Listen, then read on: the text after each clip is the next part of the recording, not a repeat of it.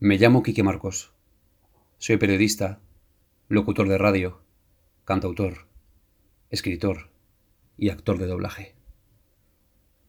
Este microrelato que se denomina Estáis todos aquí es un recuerdo necesario de que ningún ser humano, con todas sus miserias o tristezas, estará nunca solo si sabe reconocer en su piel a los suyos. Pertenece a Olga Ruiz y tienen todos los derechos reservados. Dice así. Me levanto todos los días con el pie derecho. Siento que si no lo hago, algo saldrá mal. Soy un anciano lúcido, independiente y autónomo.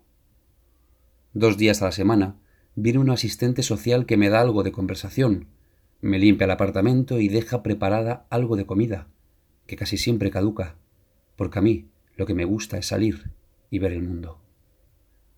Tengo un perro chucho, mezcla de varias razas, muy cariñoso, cada mañana me despierta a lametazos para que le lleve a su paseo y le prepare su pienso, aburrido, o algo de agua limpia.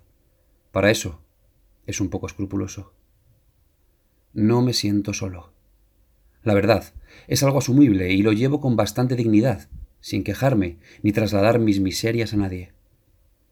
Cada mañana me miro en el espejo y hago mi recuento particular.